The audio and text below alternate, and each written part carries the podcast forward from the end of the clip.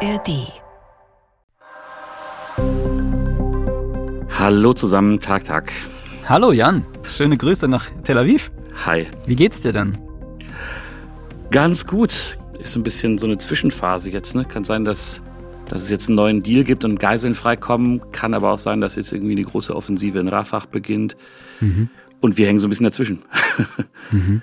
Ja. Und wie ist die Lage bei euch im Studio? Es ist jetzt nicht mehr so ganz die aktuelle Mühle, dass wir jetzt sagen, okay, wir müssen jetzt hier jeden Tag äh, wahnsinnig viele Stücke raushauen. Die Nachfrage ist ein bisschen geringer geworden. Aber das ist eine super Gelegenheit, da kann man auch so ein bisschen so Hintergrundgeschichten erzählen und bisschen drumherum gucken, was, was so passiert insgesamt hier um die Lage. Und das finde ich eigentlich auch ganz gut gerade mal, weil die Mühle, die war schon lang und äh, das war mhm. schon echt eine lange Strecke einfach. Aber kann jederzeit wieder losgehen natürlich. Ja. Und Jan, würdest du sagen, es stellt sich irgendwann in so einer Nachrichtenlage auch so eine gewisse Routine ein? Nee, also ich, ich glaube, das darf sich nicht einstellen, weil natürlich, ich meine, auf der einen Seite, klar, haben wir jetzt hier, zählen wir die Tage des Krieges, ne, so, aber auf der anderen Seite äh, muss man ja immer auch empathisch draufschauen, ne, mhm. auf, auf das, was hier an Traumabewältigung in Israel läuft, auf die furchtbare Lage im Gazastreifen und das tägliche Leid dort, da sind wir ja auch jeden Tag in Kontakt. Und ja, also natürlich besteht die Gefahr, dass das so eine Routine wird und dass man so sagt, okay, jetzt hier wieder der nächste Tag, äh, Bomben da und mhm. äh, reden über die Geiseln hier. Aber ich versuche das irgendwie zu verhindern. Das ist nicht immer ganz einfach. Ja. Okay, Jan, wollen wir starten? Los geht's, klar. Okay. Wir sprechen heute über die israelischen Geiseln im Gazastreifen und wie der aktuelle Stand ist. Passend dazu haben sich viele von euch gewünscht, dass wir nicht nur über das Leid der PalästinenserInnen in Gaza sprechen sollen, so wie wir es die letzten Folgen gemacht haben, sondern auch wieder nach Israel schauen. Und genau das machen wir heute.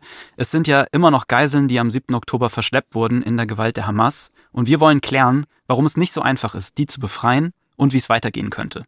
Und wir wollen wissen, was die Geiseln, die zurückgekehrt sind, eigentlich so erzählen. Hallo zu Lost in der Ost, der Podcast zum Krieg in Israel und Gaza. Ich bin Frank Seibert und gehöre zum Team von Lost in der Ost.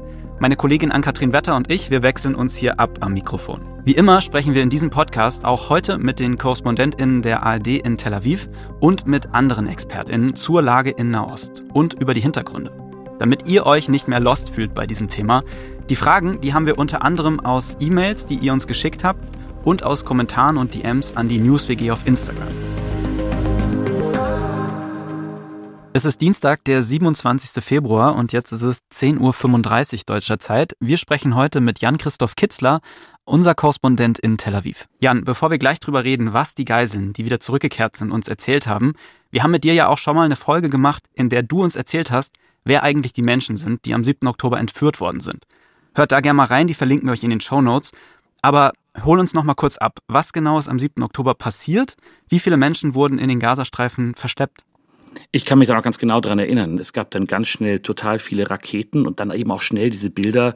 Terroristen aus dem Gazastreifen sind auf israelischem Gebiet. Und dann war klar, okay, da passiert jetzt was Krasses und da gibt es viele Tote und man muss aber von vornherein auch sagen, wenn wir jetzt auf die Geiseln schauen, das Ziel dieses Terrorangriffs der Hamas und auch anderer Terrororganisationen aus dem Gazastreifen und auch von ja, vermeintlich Zivilisten, die sich daran beteiligt haben, war es von vornherein möglichst viele Geiseln zu verschleppen, möglichst viele Menschen mitzunehmen in den Gazastreifen, um sie dann eben als Faustpfand zu haben, um Druck zu machen. Und das war Teil des Plans des Terrorangriffs auf Israel vom 7. Oktober und an den folgenden Tagen. Mhm. Das heißt, wie viele Menschen wurden denn damals in den Gazastreifen gebracht? Ja, mit den Zahlen ist es ja von vornherein immer so ein bisschen schwierig gewesen. Ne? Das war am Anfang schwer zu identifizieren. Es gab dann Geiseln, da hat man gesagt, die sind irgendwie nicht hier. Mhm. Und äh, da hat man angenommen, die sind im Gazastreifen. Dann hat man dann doch irgendwie ja, Funde gemacht, die darauf hindeuten, also zum Beispiel die Asche von verbrannten Personen, die man dann erst später identifizieren konnte und mhm. solche Dinge, dass sich die Zahl immer noch ein bisschen verändert hat. Also mathematisch jetzt, wenn wir es so betrachten wollen, das ist ja irgendwie pervers, aber es ist auch echt schwierig. Ne? Also wir gehen jetzt davon aus, dass 240 Menschen in den Gazastreifen verschleppt worden sind. Und dann ist eben die Frage, ja, wie, wie viele sind da jetzt noch überhaupt? Es gab ja einen Geiseldeal Ende November, Anfang Dezember. Da sind 105 Menschen freigekommen. Es gab Befreiungen von Geiseln am Anfang gleich nach Beginn der Bodenoffensive Ende Oktober. Da ist eine Soldatin befreit worden. Jetzt vorletzte Woche gab es eine krasse Aktion mitten in Rafah, also ganz im Süden des Gazastreifens, wo drei Geiseln befreit wurden mit einem richtig heftigen israelischen Militäreinsatz. Und dann gibt es eben auch die Berichte von Geiseln, die bei den Kampfhandlungen oder im Gazastreifen gestorben sind. Ich sage jetzt immer so, es sind um die 100, die noch am Leben sind und wahrscheinlich sind im Gazastreifen aber auch noch Dutzende tote Geiseln, die das Ganze nicht überlebt haben. Mhm. Dazu passend haben wir auch eine Nachricht von Claudia über Insta bekommen und die fragt, wie geht es eigentlich den israelischen Geiseln? Wie viele sind noch in Gaza und was machen die Familien? Einen Teil davon hast du schon beantwortet, deswegen lass uns mal darüber sprechen, was man sonst noch weiß. Was man nur zu dem ganzen Thema, wer sind die Menschen, die jetzt da noch im Gazastreifen sind, sagen muss, das sind eben auch noch ganz verschiedene Leute. Das sind israelische Soldaten natürlich, Soldatinnen und Soldaten, die dann eben bei dem Überfall vom 7. Oktober als Geiseln verschleppt wurden. Das sind aber auch alte Menschen, Frauen, Kinder wahrscheinlich. Mhm. Also es gibt Kinder, die noch im Gazastreifen sind, von denen gehofft wird, dass sie noch leben. Also eine ganz diverse Gruppe und natürlich ist das ein furchtbares Schicksal, das diese Leute dort haben, ja. Warum ist das so schwierig, das genau festzulegen oder zu sagen, wie viele Menschen noch im Gazastreifen sind? Weil wir einfach zu wenig wissen. Also wir wissen nicht, wie viele sind noch am Leben der Geiseln. Es gab auch in den letzten Wochen immer wieder dann doch Funde, zum Beispiel in den Kibbuzim, also diesen, diesen Ortschaften rund um den Gazastreifen, wo man dann festgestellt hat, oh je, das ist jetzt hier aber irgendwie ein Knochen von einer Person. Das deutet darauf hin, dass sie doch nicht mehr am Leben ist. Mhm. Also die Zahlen haben sich auch wirklich immer sehr verändert. Und auf der einen Seite möchte man natürlich jeden beim Namen nennen. Das wollen, das merkt man auch hier in Israel, in Tel Aviv, auch wenn man hier unterwegs ist. Da hängen natürlich die Bilder von den Leuten und da möchte man irgendwie möglichst ganz genau sagen, wie viele sind das jetzt eigentlich. Mhm. Aber tatsächlich ist das total schwer, weil wir nicht wissen, wie viele haben es überlebt, wie viele sind noch am Leben werden noch weitere Funde gemacht, wo man feststellt, nein, die wurden gar nicht verschleppt. Aber wir gehen davon aus, dass um die 130 Geiseln noch im Gazastreifen sind mhm. und davon vielleicht so um die 100 noch am Leben. Was weiß man denn überhaupt über die Geiseln bzw. wo sie sind? Ja, das ist auch ein schwieriges Thema. Es gibt wenige Informationen. Die Geiseln, die freigekommen sind, die haben berichtet, dass sie mehrmals zum Beispiel den Ort gewechselt haben, Manche haben gesagt, sie waren in diesen berühmten Tunneln der Hamas im Gazastreifen. Da wurden sie festgehalten. Diese Geiselbefreiung, die es jetzt gab mit dem Militäreinsatz äh, vorletzte Woche in Rafah, das waren Geiseln, die wurden im zweiten Stock eines Gebäudes gehalten. Immer wieder wurden sie von Ort zu Ort gebracht, auch folgend den Kampfhandlungen natürlich. Die Geiseln selber haben berichtet, dass sie zum Teil auch nah dran waren an den Kampfhandlungen. Und dann gibt es natürlich die Hamas-Führer, die Israel natürlich eigentlich stellen möchte und töten möchte auch. Und man geht davon aus, dass die sich aber auch eben sozusagen, so pervers das klingt, als Lebensversicherung mit Geiseln umgeben haben, damit dann der Angriff auf sie halt schwieriger wird oder der Angriff überhaupt nur möglich wird, wenn man auch die Geiseln dann tötet, wenn man da heftig vorgehen will. Mhm. Deswegen geht man auch davon aus, dass die auch einige Geiseln ganz in der Nähe von richtig hohen Führungspersonen der Hamas und anderer Terrororganisationen halten, ja. Du hast gerade schon gesagt, wahrscheinlich sind auch ein paar dieser Geiseln nicht mehr am Leben. Die Hamas sagt ja auch immer wieder, ein paar sollen schon gestorben sein. Wie zuverlässig sind denn solche Informationen? Ja, das ist natürlich für uns echt ein schwieriges Thema. Das ist zum Teil im Blindflug, zum Teil muss man sich die Dinge zusammenreimen, Quellen übereinanderlegen. Ich sag mal, was es gibt. Also es gibt einerseits natürlich die Berichte der Geiseln, die rausgekommen sind, die das erzählt haben. Zum Teil sind die öffentlich, die haben dann auch, keine Ahnung, in Medien geredet oder die treten dann manchmal auch auf, wenn sie die Kraft haben, nach dem, was sie erlebt haben, vor irgendwelchen Versammlungen und Demonstrationen. Die haben zum Beispiel auch im israelischen Parlament haben einige berichtet, bei einem Ausschuss. Dann gibt's das, was die Hamas veröffentlicht. Also zum Beispiel haben die ja immer wieder Videos veröffentlicht, wo Geiseln dann vorgeführt werden, die dann was sagen, was offenbar vorbereitet wurde. Das muss man mit großer Vorsicht natürlich genießen da weiß man noch nicht mal, ist das jetzt überhaupt ein richtiges Lebenszeichen oder wann wurde dieses Video aufgenommen und ist das, was die gesagt haben, wirklich das, was sie sagen wollen oder werden sie unter Druck gesetzt? Und dann gibt es natürlich auch Informationen, die wir bekommen vom israelischen Militär. Die Familien der Angehörigen der Geiseln sind gut organisiert. Auch die geben manchmal Informationen raus. Und diese Quellen, die muss man übereinander legen. Aber es ist kein exaktes Bild, das muss ich dazu sagen. Ich fasse nochmal zusammen. Seit 144 Tagen, also heute mitgerechnet, werden immer noch rund 130 Geiseln in Gaza vermutet. Und es ist nicht ganz klar, wie viele davon noch leben. Und man muss davon ausgehen, dass ein paar davon auch schon gestorben sind. Und ich frage mich, was ist eigentlich mit den Toten? Also bleiben die Körper in Gaza? Ja, die sind jetzt im Gazastreifen. So krass das klingt, die sind halt auch wertvoll für die Hamas. Natürlich wollen die Angehörigen auch die Toten bestatten und wollen die, die Körper haben, mhm. wenn sie denn nicht mehr leben. Und äh, das ist für Familien natürlich total wichtig, auch um um das Schreckliche, was passiert ist, auch verarbeiten zu können. Ne? Die Menschen, den Körper wieder entgegenzunehmen, ihn bestatten zu können, richtig trauern zu können.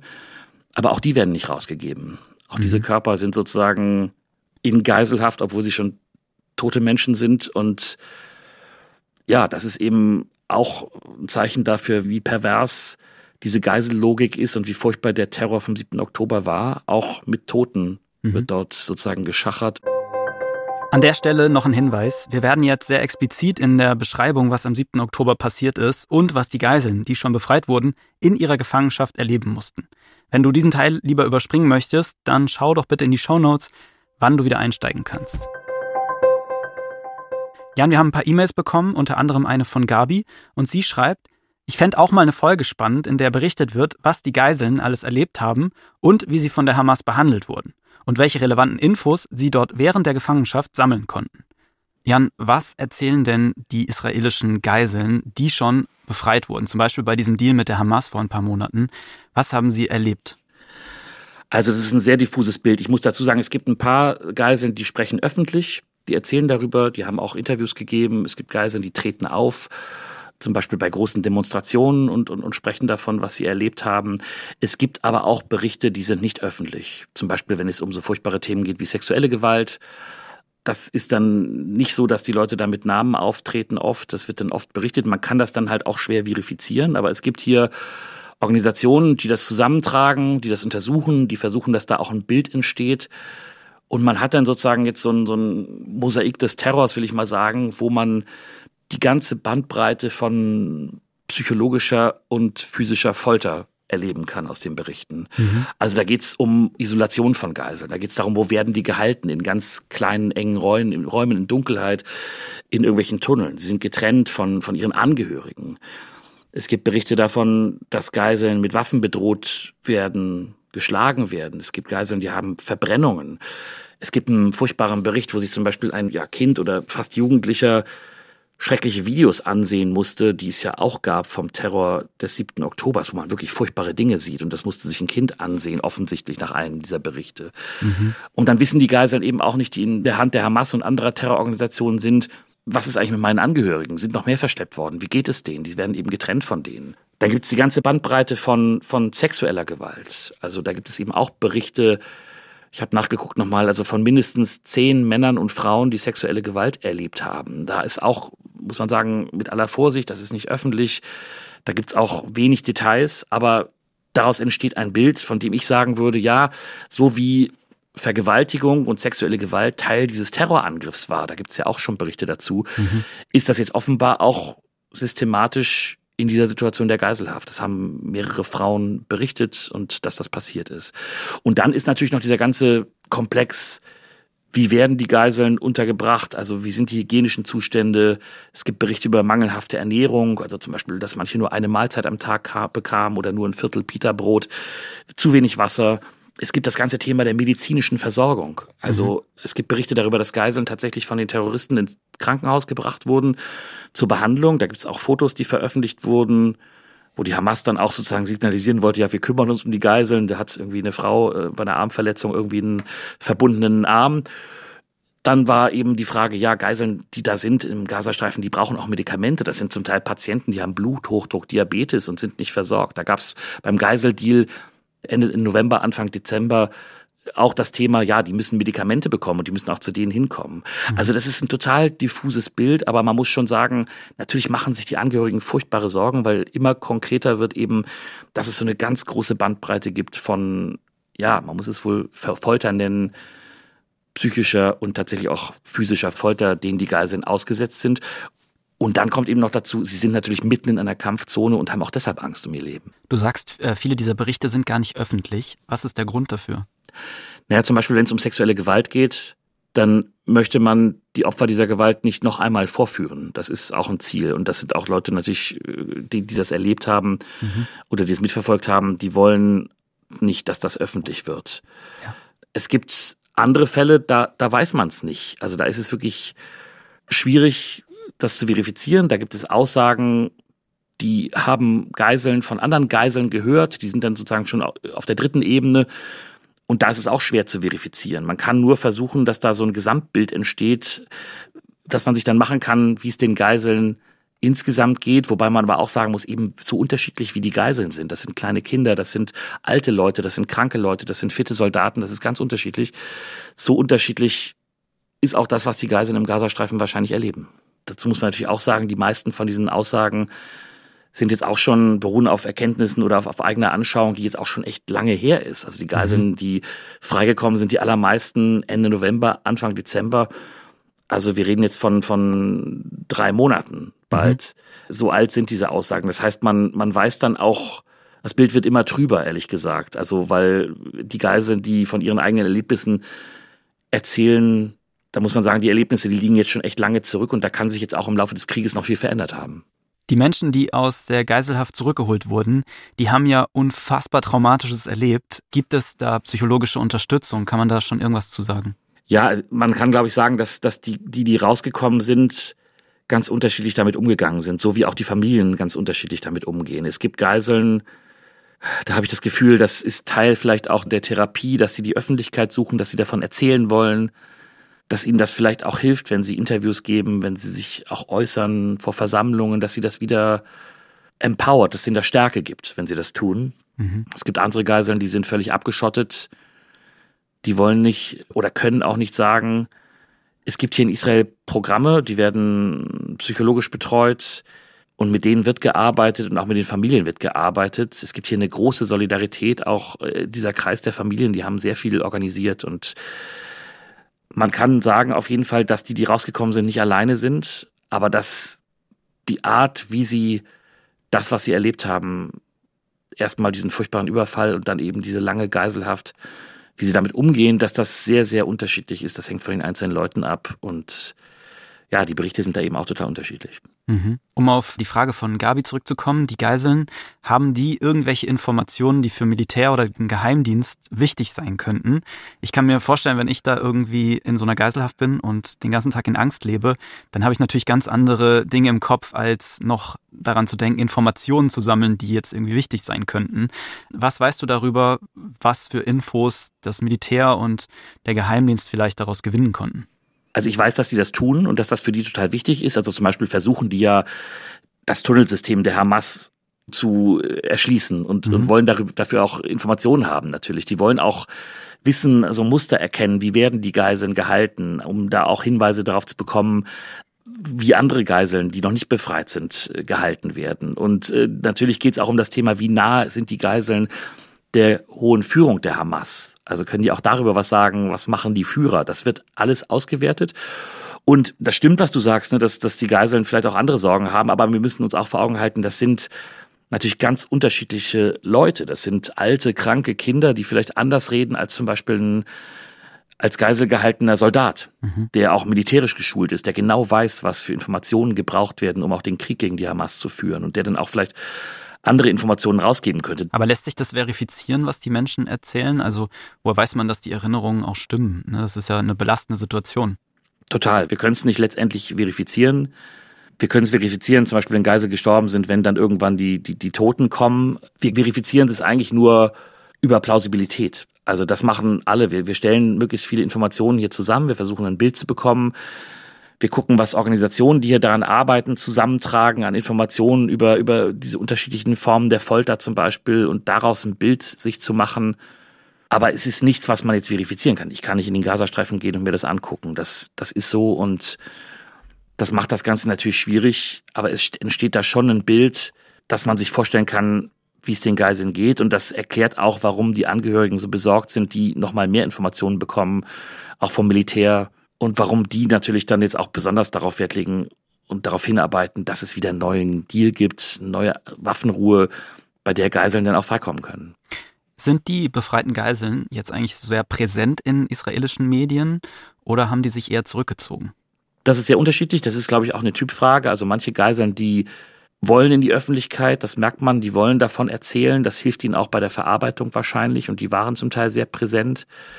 Aber es gibt auch viele, die, die können das nicht die sind so traumatisiert, dass sie nicht die Öffentlichkeit suchen können. Die brauchen Ruhe, die müssen Begleitung haben, denen geht's schlecht und die haben Furchtbares erlebt.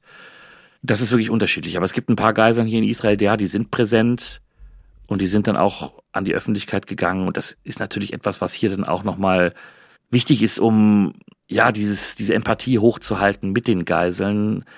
Nach fast fünf Monaten Krieg ist das ja ein Thema, was, was dann vielleicht auch ein bisschen aus dem Blick zu geraten droht, wenn es keinen Fortschritt gibt. Aber die Geiseln, die immer wieder davon erzählen, die sind ganz wichtig, um da auch die Hoffnung hochzuhalten, dass eine Befreiung gelingen kann und dass es hier sich für die Menschen lohnt, um die Befreiung der Geiseln zu kämpfen. Und was würdest du sagen, welchen Einfluss haben diese Schilderungen der Geiseln auf die Politik und auf die Gesellschaft in Israel?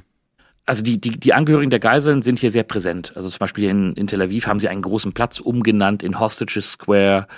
Also da gibt es jeden Tag Veranstaltungen, da ist eine große Tafel aufgebaut mit leeren Tellern und leeren Gläsern, an denen die Geiseln eben nicht sitzen. Da gibt es verschiedene Arten, an sie zu erinnern, Kunstwerke, Musik, Veranstaltungen, es gibt große Demos. Ja, das halten die jetzt schon monatelang durch. Also ich fasse nochmal zusammen. Es gibt grausame Schilderungen von Menschen, die verschleppt wurden. Die Informationslage ist aber nicht so richtig gut. Also wir wissen nicht so richtig, an welchen Orten wurden sie gefangen gehalten, was ist genau mit ihnen passiert. Es gibt aber Schilderungen über Folterungen und über Verletzungen. Und das Erlebte wird sehr unterschiedlich verarbeitet und damit wird unterschiedlich umgegangen. Trotzdem bleiben die Geiseln sozusagen in der Öffentlichkeit auch weiterhin präsent und auch die Forderungen der Angehörigen. Habe ich es richtig verstanden? Genau, so würde ich sagen. Ja, auf jeden Fall. Mhm. Ähm, wenn ich dir so zuhöre, dann frage ich mich natürlich, warum ist die Befreiung der Geiseln so schwer? Ne? Also was müsste passieren, dass sie überhaupt freikommen? Also da muss man, glaube ich, zwei Sachen unterscheiden. Das eine ist Befreiung der Geiseln militärisch. Dazu muss man sagen, also die sind an Orten, die schwer zugänglich sind, in zum Teil tiefen Tunneln, davon muss man ausgehen, die einfach nicht so leicht zu erobern sind, vor allem nicht leicht zu erobern sind, ohne das Leben der Geiseln zu gefährden. Es wird davon ausgegangen, dass die oberste Hamas-Führung sich auch mit Geiseln umgibt. Das heißt, die nehmen das auch als ihre eigene Lebensversicherung und sind besonders gut versteckt. Mhm. Deswegen ist es total schwer, die Geiseln zu befreien, ohne sie in ganz große Gefahr zu bringen. Das ist ja irgendwie das, das Ziel des Ganzen.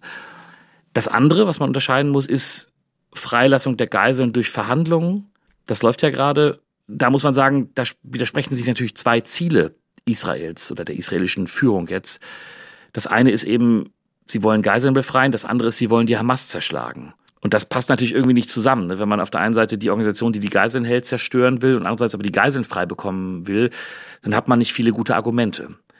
Und trotzdem gibt es jetzt wieder Verhandlungen. Es gibt jetzt Berichte darüber, dass vielleicht doch wieder eine neue Waffenruhe ist, dass ein Teil der Geiseln wieder freikommen kann.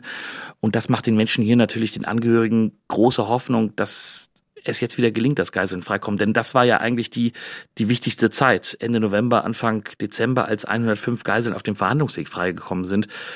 Das lässt die Leute hier sagen, ja, also nur der Krieg, der führt uns nicht weiter. Wir müssen wieder einen Deal haben. Aber es gibt dann schon auch gewisse Zweifel hier an der Politik, ob das dann wirklich auch die oberste Priorität ist oder ob nicht der politischen und militärischen Führung die Zerschlagung der Hamas wichtiger ist, dann möglicherweise auf Kosten der Leben der Geiseln. Geht es denn offiziell beim Einsatz des israelischen Militärs auch darum, Geiseln zu befreien oder hauptsächlich darum, die Hamas zu zerstören? Also wenn man hier die Militärs fragt, dann würden die immer sagen, es geht um beides. Mhm. Und es gab jetzt ja auch das Beispiel vorletzte Woche, da hat man eben den Beweis angetreten mit einer ganz gezielten, lange vorbereiteten Aktion mit Spezialkräften, vorher große Bombardements, viel Aufklärung, hat man drei Geiseln tatsächlich befreit. Also das war sozusagen der Beweis, wir können das und wir wollen das auch. Und ist sich auch die Regierung darüber einig über dieses Ziel? Ja, auch das ist eine schwierige Frage. Also bei Netanyahu weiß man es nicht so genau. Von dem gibt es ja immer wieder Berichte. Das größte Ziel, was er hat, ist eigentlich an der Macht zu bleiben, unter dem großen Druck, unter dem er jetzt steht.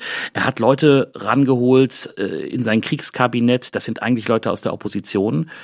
Die sehen das Ganze sehr militärisch. Da ist auch natürlich das Thema Kampf gegen die Hamas im Vordergrund. Und dann gibt es auch Aussagen von seinen rechtsextremen, radikalen Koalitionspartnern. Also zum Beispiel der Finanzminister Bezalel Smotrich, Finanzminister, also ein hohes Amt hat der in der israelischen Regierung. Der hat neulich darüber spekuliert, dass die Freilassung der Geiseln nicht die oberste Priorität hat. Das hat er öffentlich gesagt und hat dafür viel Ärger bekommen.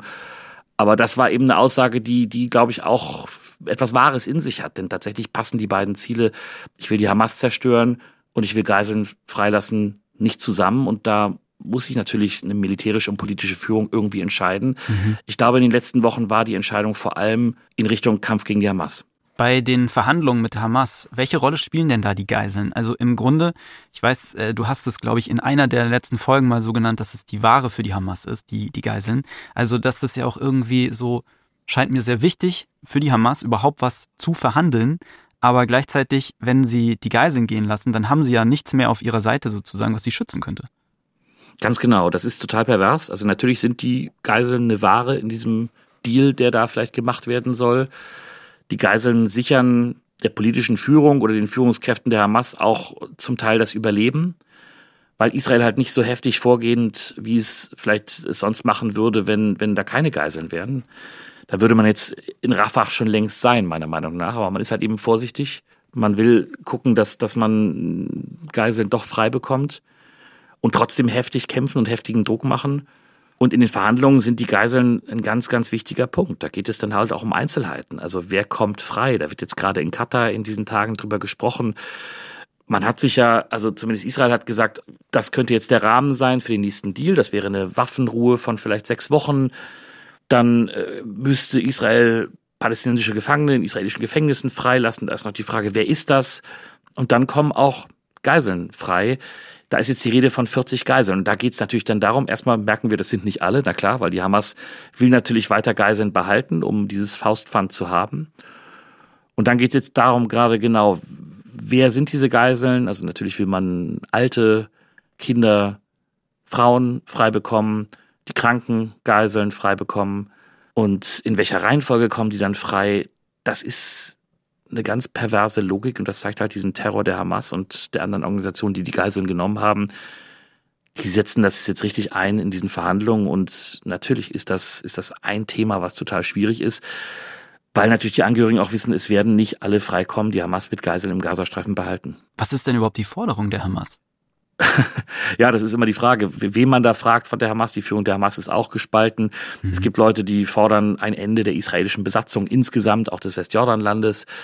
Es gibt Forderungen nach einem Rückzug, vollständigen Rückzug der israelischen Truppen aus dem Gazastreifen und einem Ende der Kämpfe. Das sind so Forderungen. Und dann geht es natürlich auch darum, die Hamas möchte natürlich auch die palästinensische Sache vertreten und äh, den Kampf der Palästinenser kämpfen. Und deswegen will man möglichst viele palästinensische Gefangene in israelischen Gefängnissen frei und da eben auch hochrangige Leute, also Leute auch, die die schwere Verbrechen verübt haben, die, die, die selber als Terroristen verurteilt sind oder die für den Befreiungskampf der Palästinenser stehen. Das wäre ein riesen Prestigegewinn, wenn man solche Leute frei bekäme. Und auch das ist eben Teil der Verhandlungen. Das gehört auch zu den Forderungen der Hamas. Und wir haben ja gerade schon darüber gesprochen, dass die Geiseln immer noch ziemlich präsent sind in der Öffentlichkeit in Israel. Ähm, das hat ja auch viel mit den Angehörigen zu tun, denke ich. Ähm, was hört man denn von denen? Wie geht's denen denn? Also ich finde das total bewundernswert, wie viel Kraft diese Angehörigen haben, jetzt mal so ganz allgemein gesprochen, wie viel die auf die Straße bringen, was für einen Druck die entfalten, wie sie dafür sorgen, dass das Geiselthema hier im israelischen Alltag immer noch total präsent ist durch ganz, ganz viele Symbole, also gelbe Schleifen an den Autos, Bilder von Geiseln, zum Beispiel, wenn man hier landet am Flughafen oder auch auf Taxis und große Plakatwände mit Angehörigen. Also die bringen ganz, ganz viel auf die Straße und dann ist es auch da aber natürlich, wenn man mit denen redet, unterschiedlich. Es gibt Leute, die haben ganz viel Kraft und ganz viel Hoffnung, die sagen, wir müssen hier weiter dafür kämpfen, dass unsere Lieben rauskommen.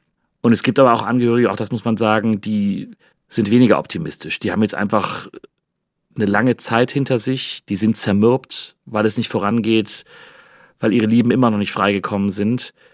Und da merkt man auch, wie einige der Angehörige die Kraft verlieren. Aber es gibt hier immer noch jede Woche große Veranstaltungen, die versuchen den Druck auch auf die Politik hochzuhalten, damit es wieder einen neuen Deal gibt, damit neue Geiseln freikommen und damit bei den Kriegszielen das Ziel Befreiung der Geiseln nicht vergessen wird oder in den Hintergrund gerät. Lass uns nochmal über diese Verhandlungen sprechen. Was ist denn im Moment eigentlich der Plan der israelischen Regierung? Gibt es im Moment Verhandlungen und wenn ja, wie könnte es überhaupt weitergehen? Also die gute Nachricht ist, es, es wird verhandelt. Es gab am Wochenende jetzt die Verhandlungen in Paris. Da hat man sich verständigt, zumindest von israelischer Seite, auf den grundsätzlichen Rahmen. Also eine, eine Waffenruhe von vielleicht sechs Wochen, die Freilassung von 40 Geiseln, die Befreilassung von palästinensischen Gefangenen möglicherweise aus israelischen Gefängnissen. Und es steht immer noch aus, die, das Einverständnis oder die grundsätzliche Zustimmung dazu der Hamas. Aber dass das weitergeht, das zeigt, dass jetzt äh, gerade weitere Verhandlungen in Katar laufen. Die haben den Namen Proximity Talks, weil da auf einmal die Israelis und die Hamas auch ganz nah beieinander sind. Also beide sind dort, aber reden nicht direkt miteinander. Mhm. Und da geht es dann schon um technische Fragen. Also welche palästinensischen Gefangene werden freigelassen und welche Geiseln kommen frei und in welcher Reihenfolge. Ist die Waffenruhe verbunden mit einem Rückzug des israelischen Militärs? Also das sind so Fragen, die jetzt so ganz konkret verhandelt werden. Das ist auf der einen Seite ein gutes Zeichen, auf der anderen Seite wissen wir jetzt, es gab schon mehrere solcher Runden. Es kann auch immer alles im letzten Moment scheitern. Und ich bin jetzt erstmal nicht optimistisch, aber dass diese Verhandlungen laufen, das ist ein gutes Zeichen und das macht den Angehörigen der Geiseln auch hier eine gewisse Hoffnung. Was würde denn passieren, wenn alle Geiseln befreit wären? Ist das überhaupt realistisch? Ich glaube in der jetzigen Situation nicht. Ich glaube, die Voraussetzung dafür, dass das passiert, ist irgendwie eine Einigung mit der Hamas, aber das passt nicht zusammen mit dem Ziel der israelischen Führung, die Hamas im Gazastreifen zu zerschlagen. Es gab mal Berichte darüber, dass zum Beispiel die politische Führung der Hamas auch den Gazastreifen verlassen könnte, ins Ausland gehen könnte. Das wäre so eine Möglichkeit, aber die Hamas müsste dafür eben auch den Gazastreifen dann aufgeben und dort die Macht abgeben, die sie hatte ja seit 2007. Mhm. Und ich glaube nicht, dass sie dazu bereit sind, ehrlich gesagt. Und ich glaube, solange das so ist, wird es keine Freilassung aller Geiseln geben. Und wenn am Ende nur noch wenige Geiseln da bleiben, auch die sind immer noch ein Faustpfand, auch die sind immer noch in diesem perversen ja, Verhandlungsrahmen die Karte, die die Hamas spielen kann und das Druckmittel, was die Hamas ausüben kann auf die israelische Seite. Ich fasse nochmal zusammen, was ich mitnehme aus der Folge, Jan. Es sind immer noch etwa 130 Geiseln im Gaza. Unklar ist, wie viele davon leben und wie es den Menschen geht. Sie haben Traumatisches erlebt und die, die zurückgekommen sind, die werden psychologisch betreut. Wo die Geiseln sind, die immer noch im Gazastreifen festgehalten werden, das ist nicht bekannt. Und es gibt wieder Verhandlungen, die zwar vielversprechend sind, aber ob demnächst wirklich wieder Geiseln freigelassen werden, das ist völlig unklar. Jan, ich danke dir sehr für deine Zeit und deine Informationen. Ja, ich danke dir. Ich hoffe, wir können nächste Woche über Freilassung von Geiseln berichten. Das wäre doch schön. Das wäre tatsächlich was Schönes. Und dann gäbe es auch wieder eine neue Folge. Und weil wir jetzt fast am Ende sind, hier noch ein Tipp, was ihr als nächstes hören könnt. Vika und Valeria, die sind beide in Russland geboren und in Deutschland aufgewachsen. In ihrem Podcast Niette Mädchen gehen sie auf Identitätssuche. Wie fühlt es sich an, die Muttersprache zu verlernen? Wie spricht man mit der Familie, die der russischen Propaganda in Sachen Ukraine-Angriff glaubt? Was bedeuten die kommenden Wahlen in der Ukraine und in Russland für uns in Deutschland? Niette Mädchen, jeden zweiten Donnerstag eine neue Folge, findet ihr in der ARD-Audiothek und überall, wo es Podcasts gibt. Den Link findet ihr auch in den Shownotes. Zum Schluss noch eine Info für euch. Jetzt wird es erstmal ein bisschen ruhiger hier auf dem Kanal und das hat einen guten Grund. Ich war nämlich im vergangenen Jahr mit Sophie, der Kollegin von Jan, in Israel, im Westjordanland und auch im Gazastreifen unterwegs. Wir haben mit vielen Menschen über deren Perspektive auf den Konflikt gesprochen. Seit dem 7. Oktober hat sich natürlich einiges geändert. Aber wir möchten euch trotzdem von dieser Reise erzählen und auch darüber sprechen, wie der Angriff der Hamas das Leben der Menschen, die wir getroffen haben, verändert hat. Dafür brauchen wir aber noch Zeit. In diesen Folgen hört ihr dann auch meine Kollegin Ann-Kathrin und mich auf jeden Fall wieder. Und damit ihr nichts verpasst, abonniert uns unbedingt, damit ihr mitbekommt, wenn wir wieder da sind. Also Glocke drücken und lasst uns doch auch gleich eine Bewertung da. Bis dahin, macht's gut. Lost in der Ost ist ein Podcast von BR24 und dem ARD-Studio Tel Aviv in Zusammenarbeit mit der NewsWG, die Nachrichten auf Instagram macht. Das Redaktionsteam dieser Folge Anna Favik, Nina Lenz, Jenny Stern, Jan-Christoph Kitzler und Sophie von der Tann. Ich bin Frank Seibert.